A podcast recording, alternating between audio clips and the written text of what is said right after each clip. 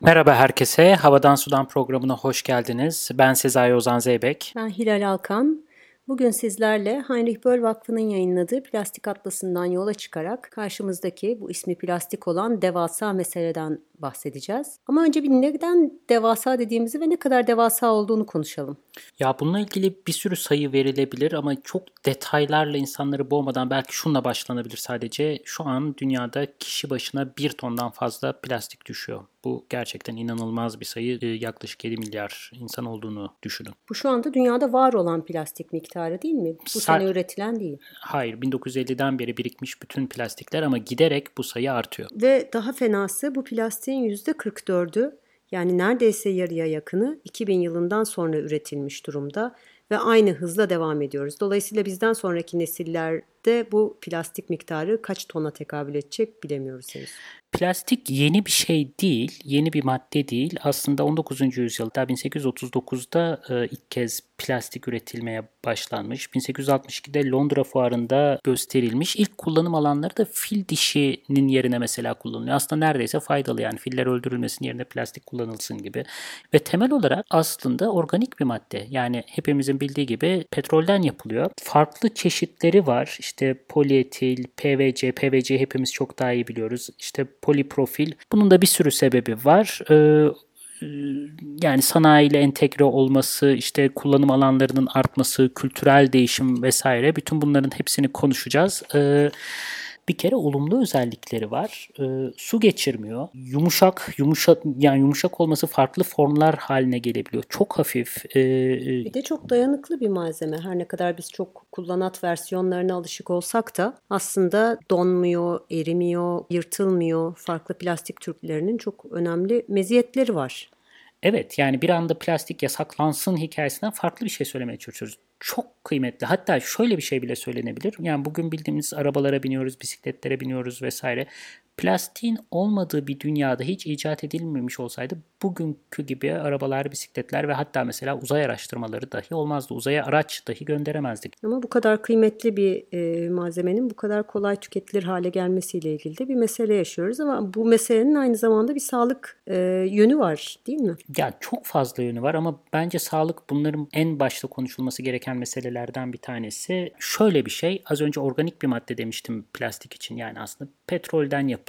Karbon bazlı bir üründen bahsediyoruz. Fakat biz bu ürünün daha dayanıklı olması, daha yumuşak olması için içine aynı zamanda kimyasallar atıyoruz. Bir sürü kimyasal var. Hatta yani ortalama bir plastik dediğimiz maddenin içinde %7'si bunların üstüne eklenmiş kimyasallar. Bu kimyasallar gerçekten çok zararlı. Kimi plastiklerde bu oran bu arada %70'e falan kadar uzanabiliyor. Yumuşatılıyor. İşte bu sayede plastikler sertleşiyor, bükülebilir oluyor. Bu kimyasalların ne olduğunu bizim anlamamız gerekiyor.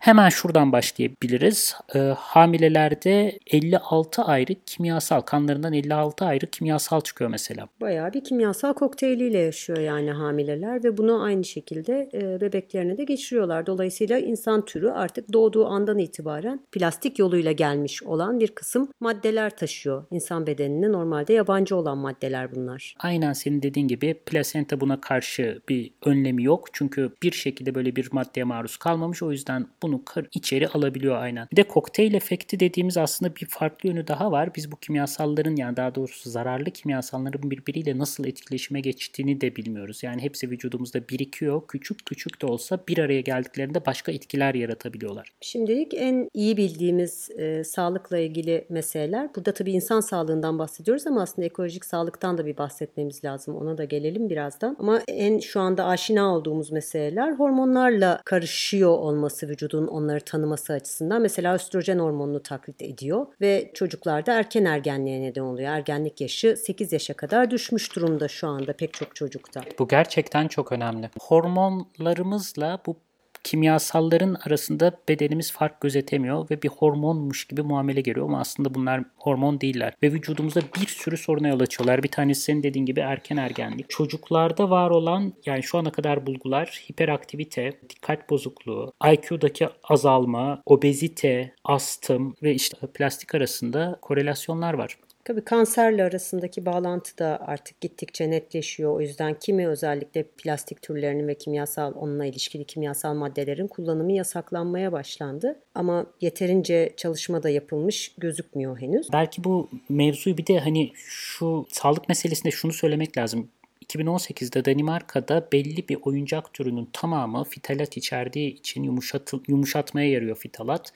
E, tamamı toplandı. Hatta şöyle bir hikaye anlatabilirim. Silgilerde de kullanılıyor bu fitalat. Yasaklanıyor. Türkiye'de bunu versek mi vermesek mi diye konuşuluyor. Şirket ayağında içeriden bir bilgi olarak anlatıyorum. En sonunda bunu verirlerse büyük bir skandal olacağını fark ediyorlar ve o yüzden de eşantiyon olarak e, bunu dağıtmaya karar veriyorlar. Yani bütün bu fitalatlı silgiler Yani piyasaya vermek yerine eşantiyon olarak. Aynen öyle. Hem reklam yapılmış oluyor hem o silgiler boşa gitmemiş oluyor hem de Avrupa'daki belli birikmiş silgilerde işte böyle bir piyasa aracılığıyla işte Türkiye'de değilse Türkiye'de bu yakalandığı zaman hemen başka bir ülkeye aktarılıyor vesaire. O fitalatlar bir şekilde çocuklarla buluşuyor. Hakikaten çok huzursuz edici. Ee, tam biz bu yayını yaptığımız sırada işte belediye seçimleri konuşuluyor. Tabii ki belediye seçimleri bazında bunu konuşmamız mümkün değil ama havadan, sudan, ekolojiden, sağlıktan bahsedemediğimiz bir siyasi arena ne kadar aslında zorlu. Yani siz o gece ne yaptınız, kim kime ne mesaj attı gibi hikayelerin dışında belki bir şeyleri de konuşabilmemiz lazım diyerek bunu bir parantez olarak söyleyelim. Bir de ekoloji meselesi var. Yani sağlık sadece insanlarla ilgili bir mevzu değil. Toprakta, suda bu plastikler birikiyor.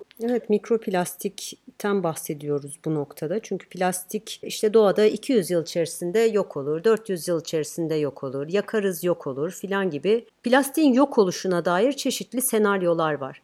Lakin aslında bunların hiçbiri plastiğin topyekün yok olduğu anlamına gelmiyor.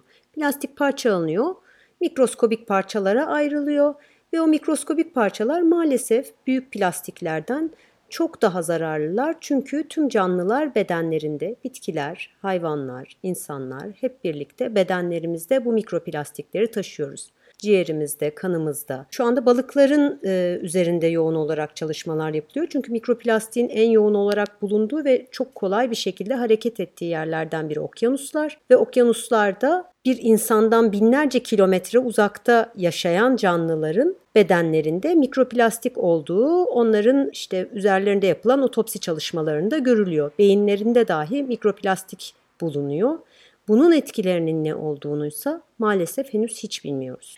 Evet ve yani bu konuda aslında bir yandan e, yani çöp algımızı da değiştirmemiz lazım. Şimdi bu mikroplastik deyince yani biz daha doğrusu çöp deyince ya da kirlenen okyanuslar deyince e, büyük çöpleri anlıyoruz. İşte poşetler var, işte bunu pipetler. yutan hayvanlar, pipetler vesaire bunlar var gerçekten.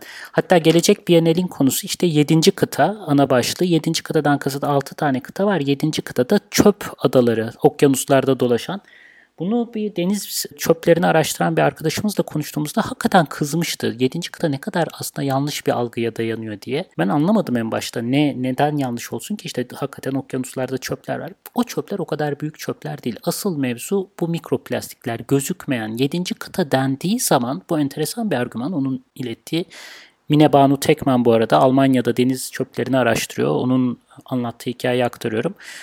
Yedinci kıta dendiği zaman sanki toplanabilir, görüne, görünen çöpler varmış gibi ve bizim tek yapmamız gereken gemileri oraya göndermek ve bunları işte gönüllü insanlar alacaklar, toplayacaklar, hallolacak. Mikroplastik mevzu öyle bir şey değil. Eğer onu toplamaya çalışırsanız okyanuslardaki canlı hayatı tamamen yok olur. Çünkü bu böyle sadece kaplumbağalarda falan olan değil. En küçük mikroorganizmaların bedeninde bile çıkıyor artık. Alınan e, midye örneklerinin tamamında nereden alınırsa alınsın bu arada içinden plastik parçaları çıkıyor. Artık yani plastik bütün canlı, bütün besin zincirinin her kademesinde olan bir şey ve aynen senin dediğin gibi şu an ne zararı var tam olarak bilmiyoruz ama kanser artışları, işte tiroid bezindeki hastalıklar, şeker hastalıkları, çeşitli işte e, sperm sayısı sayısında düşü, azalma, düşük risklerinin artması pek çok sorunla bağlantısı olduğunu teker teker buluyoruz. Ve şu ana kadar neredeyse bu konuda hiçbir şey yapmıyor. Ne bakanlıklar ne işte siyasetçiler konuşulmayan ama bilinen mevzulardan biri. Tabii plastik kullanımı ve plastiğin geri dönüşümü ile ilgili meseleler aslında küresel ölçekte biraz gündeme gelmeye başladı. Ondan da biraz sonra bahsedelim ama önce neden bu kadar çok plastiğimiz var? Biraz bundan da konuşmak lazım. Yani bu kadar zararlı olduğuna dair pek çok veri var elimizde. Hiç olmaması gereken yerlerde olduğunu da görüyoruz. İyi de bunlar neden var? Biz plastiği neden ve nasıl bu kadar çok kullanabiliyoruz? Hemen her kullandığımız her üründe var bugün plastik. E, aklına ilk neler geliyor senin? Pek tabii ki aklıma öncelikle yiyeceklerimizi çevreleyen plastikler geliyor. Hemen hemen satın aldığımız her şey neredeyse plastik bir ambalaja sarılı sadece bakliyat vesaire değil. Aynı zamanda salatalık bir de neredeyse plastiğe satılı, sarılı olarak geliyor şu tek anda. Tek tek her salatalık. Evet tek tek her salatalık maalesef kimi marketlerde plastiğe sarılı olarak satılıyor. Tabi Almanya'dan bahsediyoruz. Zira salatalık burada yetişmiyor getirildiği yerden buraya gelirken korunması için de böyle bir yöntem buluyorlar. Evet, bu plastikten öte bir de iklim değişikliği ile ilgili bir sürü mevzunun kapısını açıyor. Tabii tabii. Kapıyı görelim ve tekrar geri dönelim. Tarım e, plastiğin en çok kullanıldığı alanlardan biri. İnsan şaşırıyor hakikaten. Şu son zamanlarda su kanalları, seralar, işte kuşlara karşı e, korumak için e, bütün bütün arazinin mesela plastik benzeri türevi ürünlerle kapatılması, ağaçların donmasını engellemek için kullanılması hemen her alana sirayet sirayet etmiş durumda. Tabii bütün altyapı aslında artık neredeyse plastikle yapılıyor. Yani şüphesiz çelik boruların kullanıldığı alanlar var ama zaten biz evlerimizdeki altyapıda da sadece tarlalara giden suyun değil, evlerimize gelen suyun taşınmasında da plastik kullanıyoruz. Evet ama yani şunu da belki vurgulamak lazım. Bu plastiğin de farklı ömürleri var. Her plastik aynı uzunlukta kullanılmıyor. Şöyle bir sayı verebiliriz. İşte paketlerde kullanılanlar 6 ay içinde çöpe dönüşüyor. Kıyafetlerde kullanılıyor. Onu birazdan konuşacağız. O 5 yıl. Ama altyapı tesislerinde kullanılan yani boru olarak kullanılanların ömrü yaklaşık 30 yıl. Aslında o kadar da kötü değil ve dediğimiz gibi hafif taşıması kolay, yedek parçasını bulmak kolay. Belli avantajlar sağlıyor. Sıkıntının asıl büyük olduğu yer bu çok kısa zamanda çöpe dönüşen. Bugün üretilen plastiğin yaklaşık %40'ı bir ay içinde çöp oluyor. Bu yani çok ciddi bir sıkıntı. salatalığımızı saran streç filmden kullanıp attığımız e, kahve bardaklarına kadar ki onlar da aslında kağıt görünümlü plastikler hepsinin içi plastik kaplı.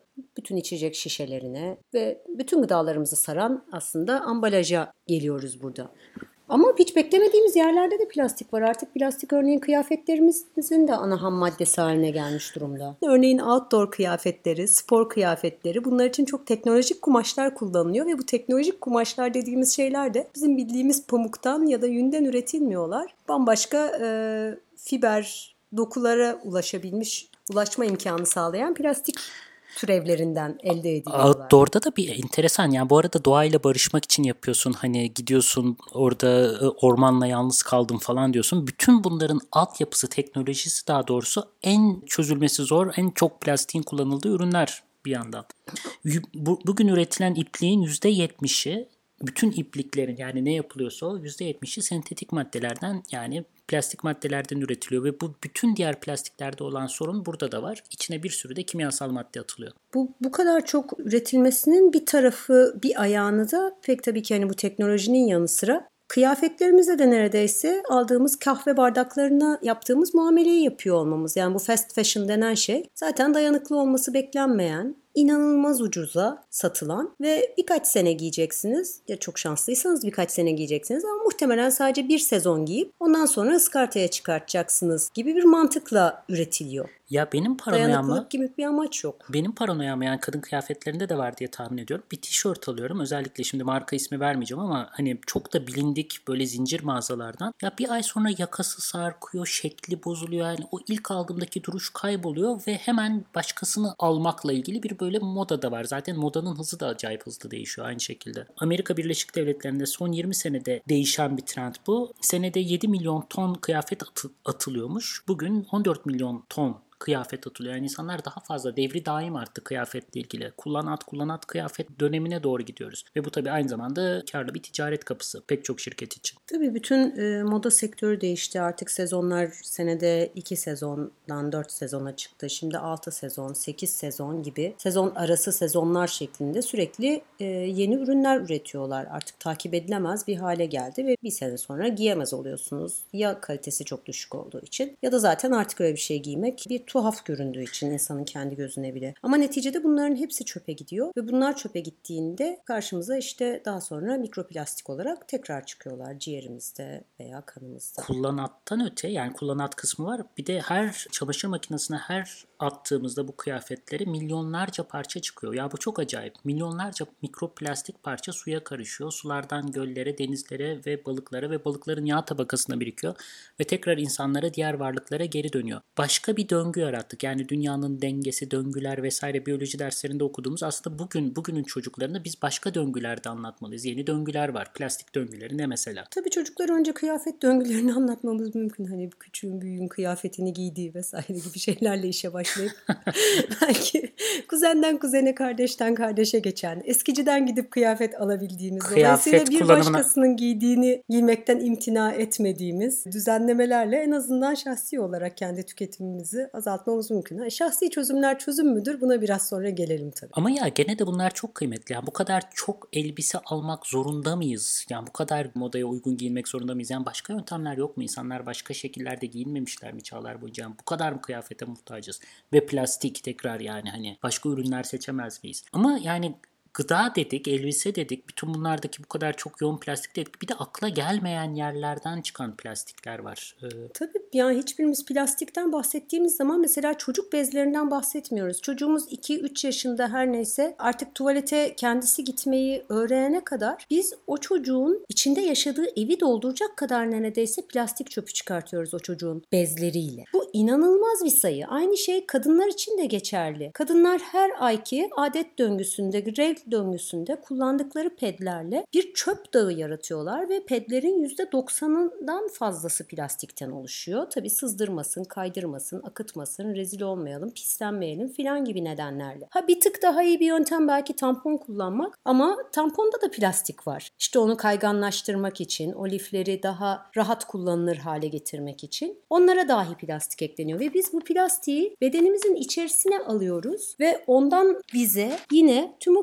kimyasallar geçiyor. Gerçekten de bu kadar samimi bir ilişki içerisinde bulunduğumuz başka da plastik yok herhalde. Evet yani e- evet ve yani kadının bedeninde biriken bütün bu plastikler sonra tekrar başta konuştuğumuz gibi eğer çocuk sahibi olurlarsa çocuklarına da geçebiliyor. Yani vücudumuz bu plastikleri hormon olarak algılıyor ya da plasenta bunları tutamıyor. Nesilden nesille aktarılan bir birikim yani zararlı bir birikim, toksik bir birikimden bahsediyoruz burada. Yağ tabakasında biriktikleri zaman aynı zamanda bir magnet gibi, bir mıknatıs gibi diğer zararlı maddeleri de kendilerine çekebilme özellikleri var ne yazık ki. Sorunlardan bir tanesi de bu bu arada.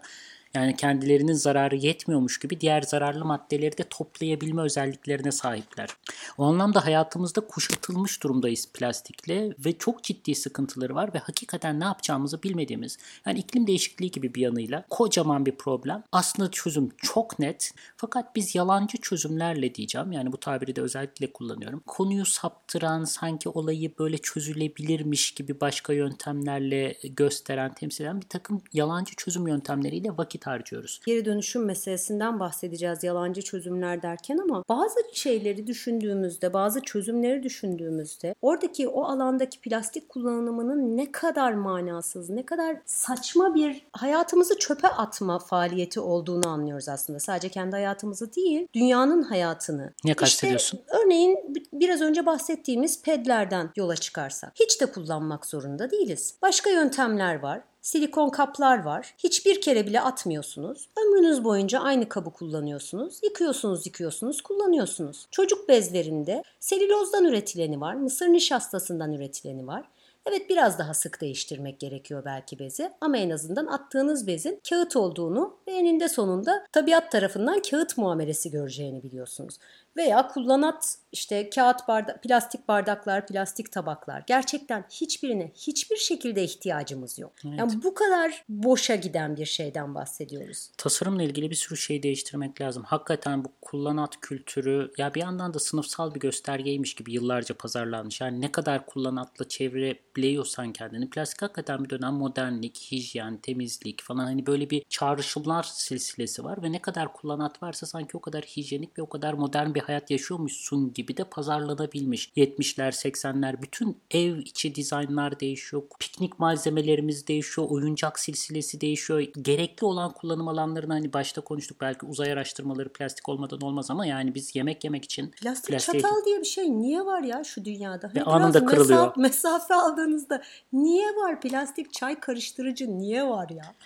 Peki şey meselesine geri dönelim. Bu geri dönüşüm meselesi. Çünkü iş orada e, aslında kilitleniyor. Geri dönüşüm yapmalı mıyız, yapmamalı mıyız? Yekten bir cevap vermek kolay değil ama yani biz belki şöyle bir şey tabii ki yapmalıyız. Yani yapmayın demeyeceğiz. Tabii yapabiliyorsak yapmalıyız gibi bir önemli şerh düşmek gerekiyor. Ne kadarını yapabiliyoruz? Hemen şöyle bir sayıyla gelebiliriz. 1950'den beri üretilmiş bütün plastiklerin sadece %9'u geri dönüştürülmüş. Yani aslında çok Ama büyük bir geri oranda. dönüşüm teknolojileri gelişiyordur muhakkak. Şu anda nasıl sayılar? Başka teknolojiler gelişiyor. bu şu an bu sayılar %15 %16 bandında bu arada. Gene hala çok yüksek değil. Artı zaten geri dönüştürmek e, sorunu çözmüyor işin aslı. Şu anlamda çünkü geri dönüştürülen şeyler aslında geri dönüşmüyor. Daha düşük kalitede plastikler haline geliyor. Bu, bu plastikleri biz tekrar tekrar kullanırken daha fazla mikroplastik üreten, daha fazla zehirli kimyasalların doğaya salan yeni plastik canavarlar çıkarmış oluyoruz bütün bu süreçlerde. Artı bir de bu son zamanlarda ortaya çıkan bir hikaye zaten de geri dönüştürmüyor birçok gelişmiş ülke. Bütün vatandaşlarına böyle o çöp bu çöp ayırıyorlar. 4-5 tane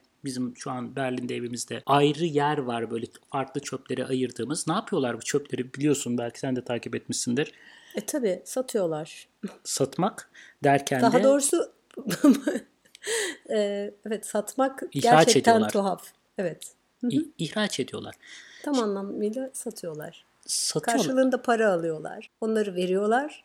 Karşı taraf güya onu geri dönüştürüyor ama çoğunlukla dönüştüremiyor. Çin neticede almayı bıraktı. Baktılar ki bunun onlara bir getirisi yok. Sadece çöp dağları oluşuyor. Burada Malezya geri gönderdi. Ama yeni pazarlar bulmaya devam ediyorlar. Yani evet, Türkiye bunlardan biri değil mi?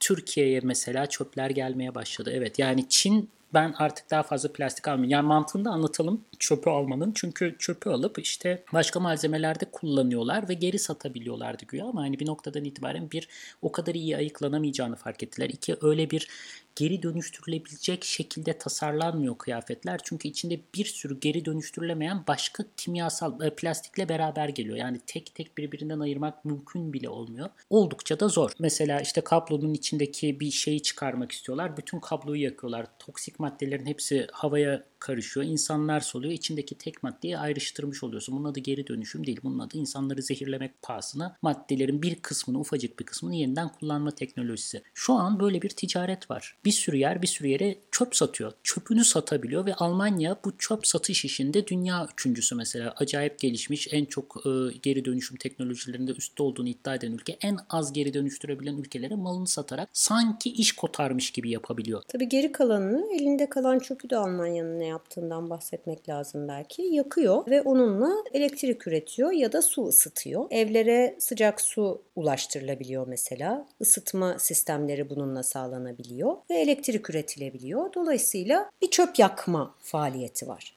Ama ondan sonra o yakılan çöplerin geriye arta kalan bir külü var. Plastik külü var. O plastik külü ne oluyor?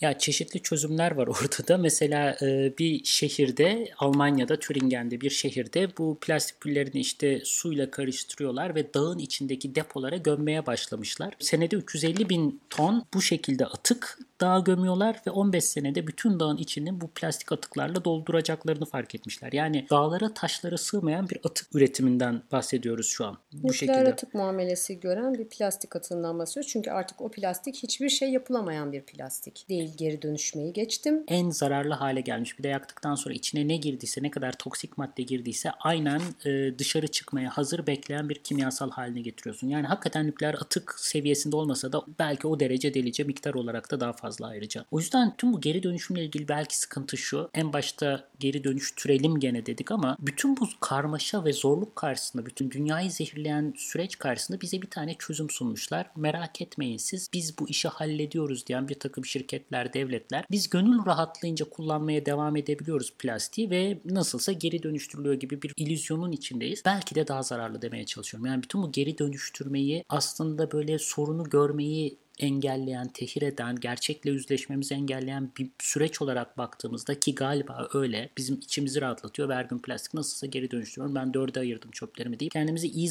kendimizi iyi hissediyoruz.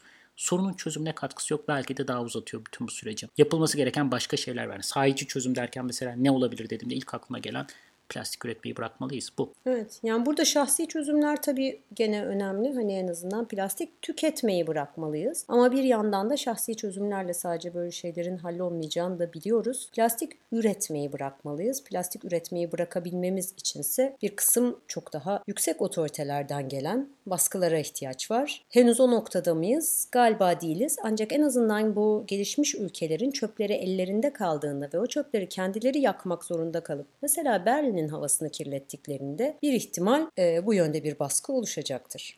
Ancak çöpler okyanuslara gittiği sürece, çöpler Çin'e gittiği, Türkiye'ye gittiği sürece maalesef böyle bir baskının oluşması ihtimalini de pek göremiyoruz. Zenginlerin canını yakmak lazım diyorsun yani. En azından herkes kendi pisliğini temizlesin diyorum. Evet yani bu en başa döndürüyor bu arada. Yani plastik kullanımı tamamen yasaklamak falan demiyoruz. Yani plastik kullanım alanlarının süresinin hepsi bu faktörler çok önemli. Fakat ya salatalığa plastik sarmak hakikaten delice. Yaptığımız pek çok iş ve bütün bunların yani kültürel bir dönüşüm de yaratmış olması bir sonraki programda bunu konuşmaya çalışacağız. Nasıl plastik çevresinde nasıl bir yeni hayat ortaya çıktı? Yani kullan atlar, evde yemek yapmanın yerine işte paketli gıdaların girmesi yani bütün bütün hayatımızı değiştiren yepyeni süreçler ortaya çıktı. Bunları konuşacağız ve başka ne tür olasılıklar var plastikle nasıl mücadele edilebilir konuşacağız. Fakat çok ciddi bir sıkıntı var ve bizim siyaseti nasıl siyaset yapacağımızı yeniden tarif etmemiz gereken bir alan çıkıyor karşımıza. Yani plastik üzerinden demek ki bizim nasıl baskı grupları oluşturabiliriz, nasıl durdurabiliriz bu süreçleri bizim başka türlü bir siyaset hayal etmemiz lazım. Sadece geri dönüşme yolluyorum ve şirketler benim için bu işi hallediyor yeterli değil. Bir müzik arası daha versek mi acaba? Bir müzik arası daha vermeyeceğiz. Bir müzikle e, programımızı sonlandıracağız. O, o kadar oldu mu? Tamam. o zaman da Evet, e, bizi dinlediğiniz için çok teşekkürler. Bir Havadan Sudan programının daha sonuna geldik.